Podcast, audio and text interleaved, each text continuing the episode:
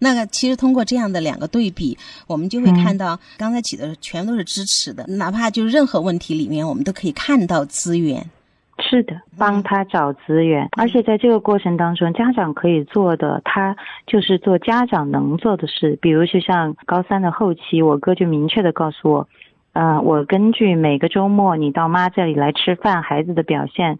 我要求或者我希望你每周末能够回来吃饭，因为我感觉孩子他会更开心，他会给我布置这样一个工作，因为他会觉得他观察到孩子需要，那我就会说好的收到，可能我我吃了饭，我就会陪他走回去，一路给他做一个心理的一些放松，一些释压，留痕迹的，而且我会固定的喜欢在好利来的甜品店带他去买甜品，不管他吃不吃，我告诉他我说其实买甜品就很开心。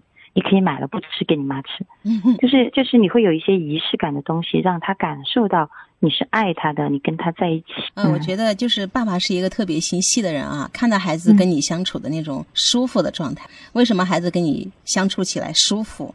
就是我们说孩子各种被看见，各种被爱啊。嗯，是真好。妈妈一直说他考得好不好，我们也从来不承诺；没有考好，我们也没有说要怎么样。如此的宽松，从来都没有就是焦虑过。他为什么在这一块这么焦虑？妈妈就是不理解。我没有给他压力。我们在这个板块上经常会发现，就是如果没有学过心理学的家长，或者说完全不了解这个板块的，他可能就直话直说，我就要求你，他就很明确。反倒是我们经常学了一点的，然后又学的不是很明确的，就是会觉得如果我要求他，好像是错的；但是不要求他呢，我又感觉他会不会就很差？大家就打的是肚皮官司。我们会问他：当你看到孩子一次没有考好，你是怎么做的呀？两次没有考好，你又是怎么做的呀？其实你会发现，那些你以为是在孩给孩子施压的语言和行为，可能在孩子看来，他就是压力。他有两种可能性哈，一种可能性有可能爸爸是疏离的，妈妈也是疏离的。那么这个孩子呢，他就一直是被边缘的，他就很希望通过学习成绩去证明什么，他会在乎这个部分，就是他纯粹他自己想要学习成绩。对吧？那么还有一种情况，就是我们刚才提到，就是他知道他妈妈想要，只是他妈妈不说。由于他没有说，所以他也不知道达到多高是他妈妈真的要要的。所以这个是很让人崩溃的。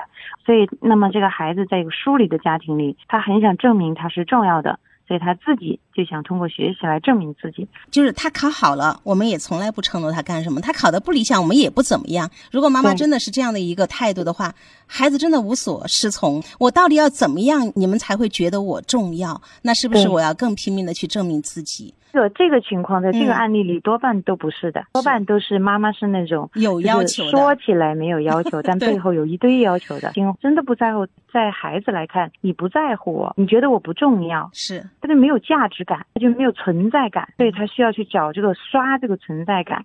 那他通过什么呢？有的孩子通过坏，有的孩子是通过这个成绩好。所以实际上，对于有一些就是家境比较差的孩子来说，为什么他的学习成绩那么好？就是学习成绩会让他拥有存在感，这个会给他刺激性和动力的。可能这个妈妈是说他不在乎，但实际上他有很多的在乎。嗯，和他在孩子成绩出来以后，他才说不在乎。但在此前，他的所有的动作、所有的心理暗示里面，都是你要好好的，你一定要考得很好的那种。我相信你能考好的，等等这种，他会给到他期待。其实还有一种，就是孩子的这种考不好，有可能他是有功能的。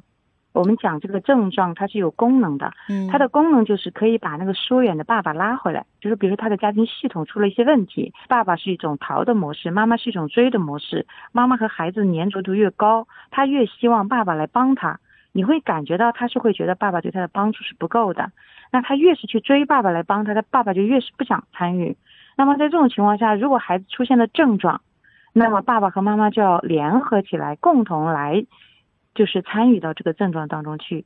这个在潜意识里会让孩子。保持他现在的症状，因为这样会让这个家庭更稳定。就所以说，实际上为什么我说咱们要从系统的角度来看孩子的症状？嗯，你看，经常传来你在群里啊，你看到家长都是说这个孩子怎么怎么怎么怎么了。其实你跳出来看，就是这个系统肯定哪里出了问题，所以这个孩子他才会跟普通的孩子不一样。而这些问题之所以孩子他没办法去解决，或者说是他也不想解决，就是因为这个问题他可能就是有症状。